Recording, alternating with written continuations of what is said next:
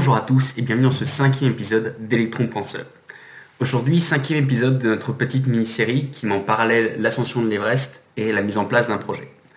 Aujourd'hui, on va parler du coup d'une particularité de l'Everest, donc du coup après les différentes étapes qu'on a déjà vues dans les épisodes précédents, à savoir, je m'excuse d'avance pour l'accent, le Kumbul Icefall, c'est-à-dire la cascade de glace.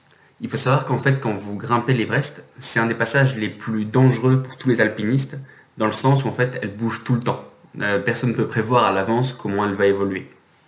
D'ailleurs, c'est pour ça que la plupart des, grimpeurs, quand ils s'attaquent justement à, ce tronçon particulier de l'Everest, ils commencent très tôt la nuit, avant que le, ou très tôt le matin plutôt, avant que le soleil se lève, c'est-à-dire quand elle est encore gelée euh, ou autre, c'est le moment où elle a le moins de chances de, bouger. Parce qu'il faut savoir que dès que le soleil se met à, taper dessus, comme c'est que de la glace, eh ben ça bouge assez facilement. On estime même que ça bouge d'environ même plus d'un mètre par jour. Donc vous vous rendez compte, c'est-à-dire que si vous montez et que vous descendez trois jours après, ben voilà, la, cascade elle a pu bouger de 3 mètres, donc c'est énorme.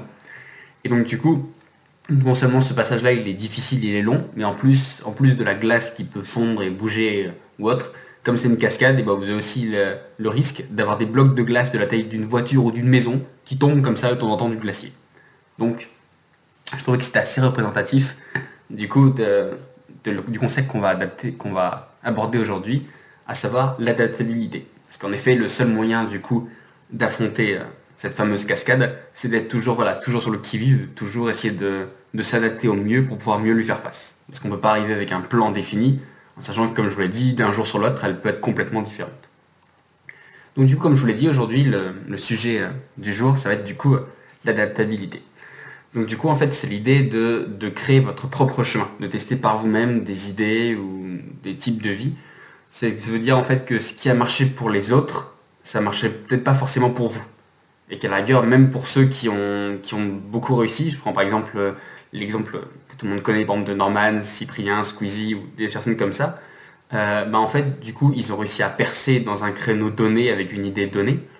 Mais à la rigueur, s'ils devaient réitérer la même chose au jour d'aujourd'hui, eh ben, ils n'y arriveraient sûrement pas. Et pour cause, après justement cette vague un peu de youtubeurs euh, qui se filmaient un peu dans leur chambre ou en train de jouer aux jeux vidéo, et bah du coup après il y en a eu des milliers, peut-être même sûrement des millions autour du monde qui ont essayé de faire exactement la même chose en apportant le même concept, et d'ailleurs juste après. Et, mais le créneau était passé, ou finalement cette approche était déjà vue. Donc du coup voilà, pour vous dire qu'à la rigueur, si on reprenait un, Cyprien et qu'on le remettait exactement avec ces mêmes vidéos, là maintenant, euh, dans le monde actuel, bah, il, est même, il est fortement probable qu'il qu soit personne. Alors pourtant il, remettrait exactement ce qui a marché pour lui, Sauf que du coup, le monde y a évolué, les tendances elles ont évolué, et donc du coup, il n'arrivait sûrement peut-être pas à percer. Donc du coup, en gros, l'adaptabilité, ce qui vous aide, c'est qu'en gros, peu importe comment le chemin va changer, c'est que peu importe les conditions que vous allez avoir, le but c'est d'essayer justement de tenir compte de ces conditions et tenir compte de cet environnement pour vous permettre en fait de trouver le meilleur chemin. Comme on l'a vu en plus dans l'épisode 3, qui était un peu focalisé sur l'échec, euh, il est peu probable que votre plan, notamment de projet, ou peu importe ce que vous voulez mettre en place, ça se déroule comme prévu. C'est euh, très très rare que vous montiez quelque chose et de A à Z, tout se, passe exactement comme prévu. Il y a toujours des incertitudes, euh, que ce soit je sais pas, sur les champs de bataille, quand vous construisez une maison, ou, voilà, même quand vous jouez à un jeu de société ou autre, il y a toujours un imprévu, toujours quelque chose qui peut vous tomber sur le coin de la, figure. Donc du coup, voilà, si vous n'êtes pas préparé un peu à faire des petits ajustements à réajuster la barre un peu en, permanence. Du coup, vous pouvez vous retrouver euh, à être complètement dévié de la trajectoire que vous aviez visée au début. Euh, les Japonais, justement, ils ont un nom pour, justement cette petite modification. Ils appellent ça le Kaizen. Donc le Kaizen, en fait, c'est une multitude de petites modifications pour rester toujours, voilà, toujours sur le, droit chemin et toujours rester à la pointe. C'est un peu voilà, pour vous donner l'image, comme si vous étiez un navigateur, vous avez tracé la ligne que vous devriez avoir euh, pour, pour euh, traverser le monde, voilà, pour traverser l'Atlantique par exemple. Donc ça, sur votre carte c'est facile, c'est juste une ligne droite. Sauf qu'on se doute bien que dans la réalité, ben voilà, il y a les courants, il y a, euh, il y a le vent, il y a, on sait peut-être même voilà des pirates ou que sais-je. Donc voilà des choses qui vont vous obliger à, bah, dès un moment votre cap, soit volontairement, soit involontairement, et après hop, à vous réorienter pour toujours, euh, pour toujours suivre le, chemin que vous aviez convenu au début. Euh, de plus, en fait, il faut se dire aussi que cette capacité d'adaptation, en fait, finalement, euh, au-delà de l'aspect un peu euh, psychologique ou mental, de dire oui, voilà, c'est se donner des chemins de vie, faire des petites adaptations. Il faut savoir qu'en fait, l'adaptabilité, pardon, en fait, elle est dans l'essence même de la vie. Parce que, en fait, finalement, si on réfléchit bien, c'est l'unique critère sur lequel se base la sélection naturelle. La sélection naturelle, c'est voilà ce qui permet aux espèces de continuer à, survivre d'une génération à l'autre. Donc du coup, comme on dit souvent, c'est la loi du plus fort ou la loi du plus rapide, que, un peu importe. Donc du coup, voilà, c'est bien que ceux qui survivent, c'est ceux qui ont réussi au mieux à s'adapter aux conditions climatiques, aux, différents changements ou autres. Donc en fait, pour dire que finalement, cette règle, en fait, elle régit, on va dire, un peu tout, le vivant, parce que du coup, ceux qui, permettent, ceux qui arrivent à progresser, c'est toujours ceux qui arrivent à s'adapter. On peut prendre par exemple l'exemple avec les dinosaures ou autres, qui avaient beau être les plus grands, les plus forts, les plus résistants. Donc du coup, on va dire que d'un point de vue loi de la jungle, ils avaient tout pour eux. Mais sauf que comme les conditions climatiques, elles ont changé assez brusquement, et eh bien eux, ils n'ont pas réussi à s'adapter, alors que des tout petits, insectes ou des tout petits mammifères insignifiants, eh bien eux, ils étaient mieux préparés pour s'adapter, et du coup, c'est eux qui ont survécu. Et d'ailleurs, euh, petit aparté, les dinosaures, ils sont pas non plus complètement disparus, parce qu'en fait, il y a de nombreuses études, même de plus en plus, qui s'accordent à dire qu'en fait, finalement, les dinosaures seraient en fait devenus nos oiseaux actuels, donc du coup, finalement, même eux, ils sont la clé que de qui sont adaptés en fait à leur milieu pour justement complètement changer radicalement, de passer d'espèces de plusieurs millions de tonnes à maintenant des, créatures suffisamment légères pour pouvoir voler. Euh, donc d'autant plus, pardon, je me perdais un petit peu. Euh, du coup, d'autant plus qu'en plus cette, euh, cette, règle de l'adaptation, elle est aussi d'autant plus, d'autant plus vraie, d'autant plus importante, on va dire dans notre espèce de jungle moderne actuelle, où en fait finalement quand on regarde il n'y a que ceux qui les seuls qui réussissent c'est ceux qui savent s'adapter aux différentes situations qui sont capables de faire des compromis ou autres. Parce que voilà surtout qu'on est dans un monde assez superficiel qui va de plus en plus vite. Donc du coup voilà c'est savoir s'adapter savoir rester avec son temps et c'est ce qui nous permet justement d'être en accord toujours avec on va dire notre civilisation. Ah, pour passer du coup sur un deuxième point donc euh, là c'était un peu sur la on va dire sur les bienfaits et sur un peu la légitimité euh, de l'adaptabilité. Pardon, décidément ce mot.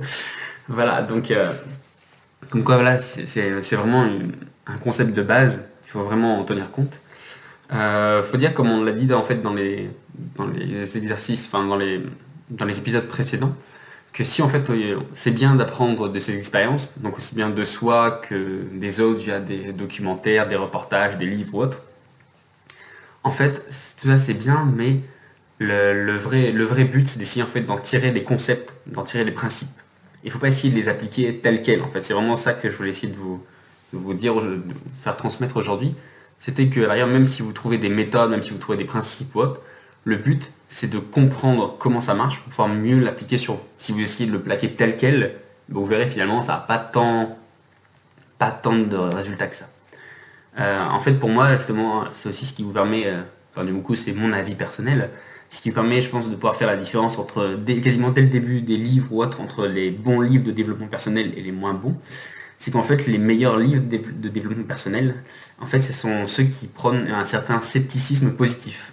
Euh, je m'explique, je pense par exemple au livre d'Olivier Roland, donc euh, tout le monde n'a pas eu la chance de rater ses études, où il utilise le terme de rebelle intelligent. C'est-à-dire voilà, des sceptiques positifs, c'est-à-dire pas des sceptiques du genre euh, à vraiment à limite cynique à, douter d'absolument tout ce qui arrive qui est étranger à notre culture ou à ce qu'on avait déjà préacquis de base. Donc c'est pas voilà pas sceptique dans ce sens-là, mais plutôt sceptique dans le sens où euh, bah, prendre les nouvelles idées, essayer de les, les évaluer, les tester, regarder les nouvelles méthodes, et puis bah, voir finalement ce qui convient pour soi ou ce qui finalement n'est juste que du charlatanisme. Donc du coup, voilà, c'est un peu c'est un peu cette notion aussi qu'il voulait transmettre, c'est voilà le fait de vouloir douter, mais douter de la bonne manière, pas d'être froid et absolument indifférent à, toute forme, on va dire, d'apprentissage extérieur, si on peut dire. Mais c'est vraiment essayer de vous, sans vous jeter dans une espèce de fanatanisme, oui, et d'essayer de vous, de vous imprégner euh, d'absolument tout ce qui est autour, mais voilà, c'est plutôt essayer de tester à droite, à gauche et voir ce qui marche pour vous. Parce que je pense qu'en fait, il est autant inutile de lire des conseils sans les appliquer, parce que souvent vos livres les livres sortent, que en fait de les adapter tels quels et d'attendre un résultat magique. Parce que finalement, ça, comme je vous le disais au début, ça a marché pour d'autres, ça marche peut-être pour une grande partie des gens peut-être, mais ça marche peut-être pas pour vous. je continue en fait sur cette lancée en disant que finalement, ce qui différencie un bon coach d'un mauvais, donc ça peut être sportif ou autre, donc là, je sais direct, je baisse mon homme et je sors mon bouclier, euh, c'est qu'en fait, pour moi, le mauvais coach, il cherche en fait à plaquer tel quel des méthodes qui ont marché pour une majorité. On voit ça souvent dans les, par exemple, je pense notamment aux salles de sport assez, on va dire, industrielles, où plus ou moins vous avez une série d'exercices ou une série de programmes, et voilà, vous, on va dire plus ou moins, il suffit juste que vous, vous rentriez à peu près vos objectifs, et boum, on vous sort 250 euh, programmes euh, de tous les... Donc soit vous êtes perdu, ou soit on vous dit, bah voilà, faut que tu fasses ça, ça, ça, ça, ça, parce que pour la majorité, ça marche, ça a donné des résultats assez bons. Alors que finalement, en fait, le bon coach, c'est celui qui, en fait, qui, qui, prend, qui prend en compte qu'en fait, chaque individu est différent, que chacun a sa morphologie, son type d'apprentissage et mémorisation, qui peut être visuel, auditif kinesthésique, mais on verra ça sûrement plus tard. Et en fait, il apprend vraiment à connaître son élève, plutôt que d'essayer de lui calquer tel quel un, apprentissage, même si c'est le sien. Donc du coup, il essaye de, tester son élève, de voir ses réactions, de voir euh, de voir comment il réagit à tel ou tel stimulus. Donc du coup, pour, on va dire, adapter son apprentissage au mieux par rapport à cet élève. Donc en fait, ce que je vais vous conseiller aujourd'hui, c'est en fait d'être votre propre coach. Donc de tester par vous-même et de définir vous-même vos limites, vos facilités. Euh, Socrate disait euh, notamment, euh, la fameuse phrase c'est connais-toi toi-même. Donc je sais que ça fait un peu mainstream, mais voilà, c'est un peu l'idée, c'est un peu de dire que il faut que vous appreniez à vous à vous tester, à savoir ce qui marche ou pas pour vous. Et vous verrez, même si ça a un côté un peu hippie, un peu oui, voilà, il faut tester un peu tout, ben finalement, à la fin, vous allez énormément gagner en productivité. Parce que par exemple, si vous faites cet exercice-là, ne serait-ce que je pense par exemple aux, différents types d'apprentissage, de mémorisation, et ben du coup, ça veut dire que à la rigueur, le fait d'arriver à déterminer le, moyen d'apprentissage qui est le plus efficace pour vous, ben ça fait que du coup, après, vous pourrez apprendre quasiment n'importe quoi, on va dire plus rapidement, que des personnes qui n'auront pas fait un peu ce, ce, travail de tâtonnement et qui du coup essaieront de se lancer à corps perdu dans une solution qui, on va dire, on suppose que ça marche pour la majorité. Euh, je vous donner aussi une petite astuce, donc euh, l'astuce AHT, donc de Stanislas Leloup, donc un, un web marketeur du site Marketing Mania. Donc du coup, donc AHT pour analyse, hypothèse, test. En fait, j'ai trouvé que c'était une bonne manière d'être sceptique je vais vous le définir dans tous les petits termes.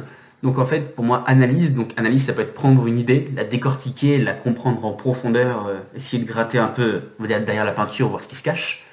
L'hypothèse, ça pourrait être bah, du coup de vous faire vous-même déjà, de vous projeter dans les effets positifs ou négatifs que ça peut avoir, les risques aussi bien financiers que physiques ou autres. Sais, par exemple, vous, lisez un bouquin sur la préparation d'un ultra-marathon, vous n'avez jamais fait de sport ni rien, vous doutez bien que si vous suivez à la lettre ce qu'il y a dans les dernières pages, et eh ben vous allez sûrement, vous allez pas y rester, mais voilà, vous allez vraiment avoir plus de, plus de points négatifs et plus de risques de blessures que finalement de risques de progrès. Donc c'est pour vous dire que voilà, regarde tous les, faire l'hypothèse de savoir où vous pensez vous projeter et d'évaluer déjà un peu le livre de base ou l'idée de base. Et enfin, le T pour test, donc c'est la mise en application. Donc c'est après avoir un peu décortiqué l'idée, avoir jugé si elle valait la peine ou pas qu'on s'y intéresse, vous avez dit finalement est-ce que pour moi ça marcherait, est-ce que ce serait plus ou moins utile ou rentable que j'essaye de la tester? Et si oui, si vous avez déjà passé ces deux premiers, deux premiers facteurs, eh bien testez-la. L'avantage justement en fait de ce petit, ce petit test en AHT justement, euh, c'est qu'en fait c'est un système en boucle. C'est-à-dire que plus ou moins vous pouvez le vous pouvez l'utiliser euh, soit pour plein d'idées différentes. Donc du coup, vous prenez une idée, voilà, vous, apprenez à la comprendre, vous l'évaluez et vous la testez. Ou soit ça peut être même en fait pour une seule et même idée. Comme on l'a vu par exemple dans l'épisode 3, avec notamment les essais-erreurs, et bah du coup on peut dire que voilà, pour une seule et même idée, on peut l'essayer, dire ah mince, ça marche pas, changer un tout petit élément et hop, la remettre à tester. C'est un peu comme vraiment comme un, système en boucle, quoi ou à l'ailleurs, tant que vous n'avez pas trouvé le truc qui marche pour vous, soit vous pouvez changer radicalement l'idée que vous testez, ou soit vous pouvez changer juste un petit élément, jusqu'à voilà, on va dire trouver on le réglage optimal pour vous.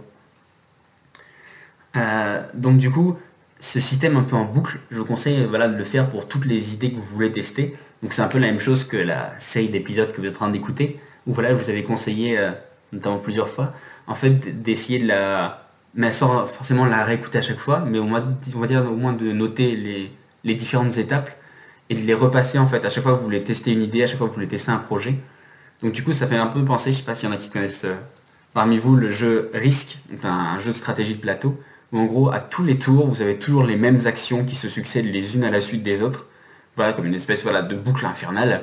Sauf que finalement, en fait, en, tous les tours se ressemblent pas, donc à chaque fois on modifie des choses d'un côté ou, ou, autre. Donc du coup c'est un peu ça, c'est de dire que il faut vraiment, je pense, que vous preniez en compte chacune des étapes, parce que même si vous les connaissez par cœur, si vous voulez en sauter certaines en disant oui, non mais ça c'est bon ou autre, vous risquez par exemple, je pense notamment à, dire, la prévision des risques ou aux différentes solutions que vous auriez pu trouver face à ces risques, si vous les avez fait juste mentalement, eh ben, il est fort probable que le jour où ces problèmes vont se pointer face à vous, si vous les avez notés nulle part, et que vous y avez pas, vous y avez réfléchi comme ça un peu à la va-vite, et ben du coup vous aurez soit pas une réflexion assez profonde pour vous en souvenir, ou soit voilà, sous l'effet du stress, vous vous souviendrez peut-être plus de la, solution que vous aviez trouvée, et donc du coup qui vous avait conforté à vous lancer dedans.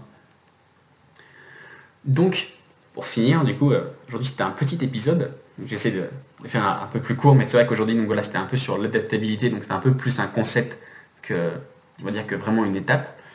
Donc du coup, donc pour finir euh, ce petit épisode, donc un call to action euh, comme toutes les semaines. donc du coup, en fait, cette semaine, le conseil que je vous donnerai en fait, c'est d'être le scientifique de votre vie. Donc, euh, c'est-à-dire d'avoir vraiment une espèce de démarche scientifique pour tester voilà, des idées, des concepts, euh, des formations, des livres, peu importe.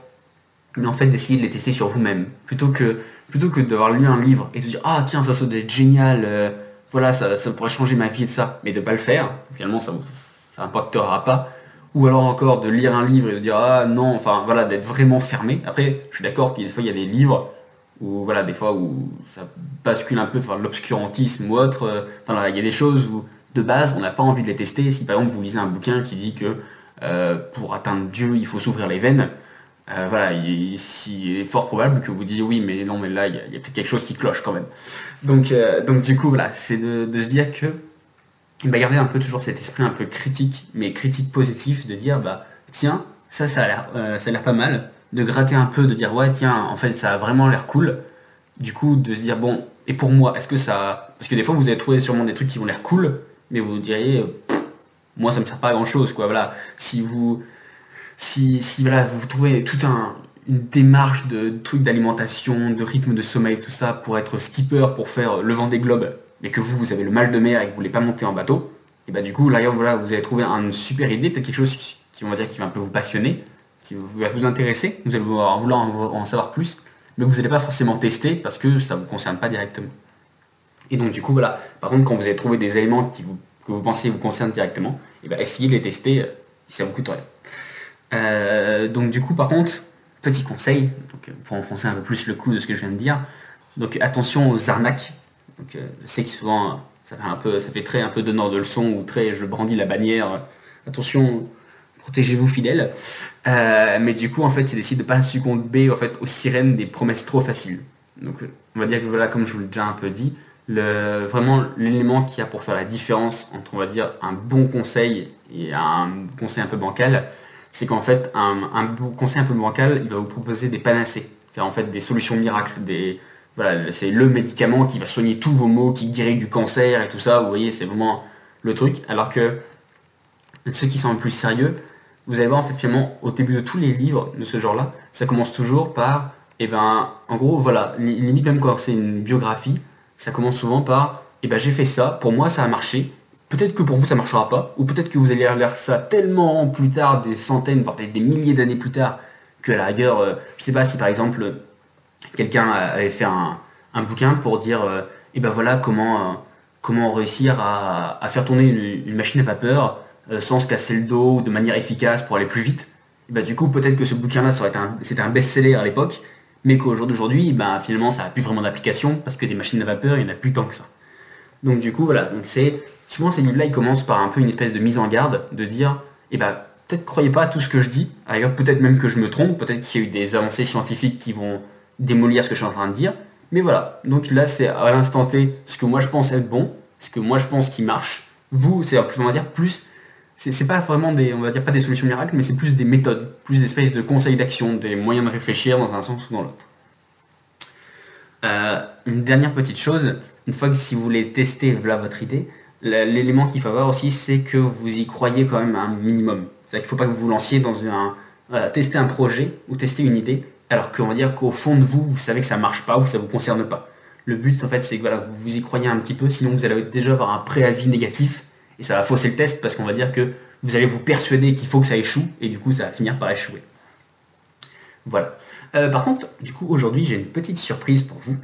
Donc, en plus de ce petit call to action, je vous ai préparé justement une, petite fiche support très très simplifiée. Donc, du coup, que vous, qui vous permet en fait de tester à peu près toutes les idées que vous voulez. Donc, euh, donc du coup, en fait, je vous ai, je vous ai mis tout ça donc, sur la, page du site, donc euh, dans la catégorie support. Donc, je vous donnerai de toute façon l'adresse, vous allez soit sur electronpenseur dans la catégorie support, et du coup, là, vous allez trouver coup, le support de l'épisode 5, donc l'épisode d'aujourd'hui. Ou alors, du coup, sinon, vous verrez le lien normalement, il doit être dans la description. Donc, du coup, vous verrez, c'est une fiche très pratique qui vous permettra d'essayer de faire des espèces de crash test d'idées pour rester toujours un peu dans cette espèce de courant d'adaptabilité perpétuelle. Voilà, bah, c'est tout pour moi. Moi, je vous dis bah, à la semaine prochaine. Et du coup, comme toutes les semaines, je vous laisse sur une petite citation. Et donc, euh, cette semaine, j'ai choisi euh, une citation d'Alice au Pays des Merveilles de Tim Burton, donc, qui est sortie en 2010. Bah, du coup, moi, je vous laisse avec Alice et je vous dis une bonne semaine. Et je déciderai dorénavant de ce qui se passera. Si tu t'écartes du droit chemin... Le chemin, c'est moi qui le tracerai.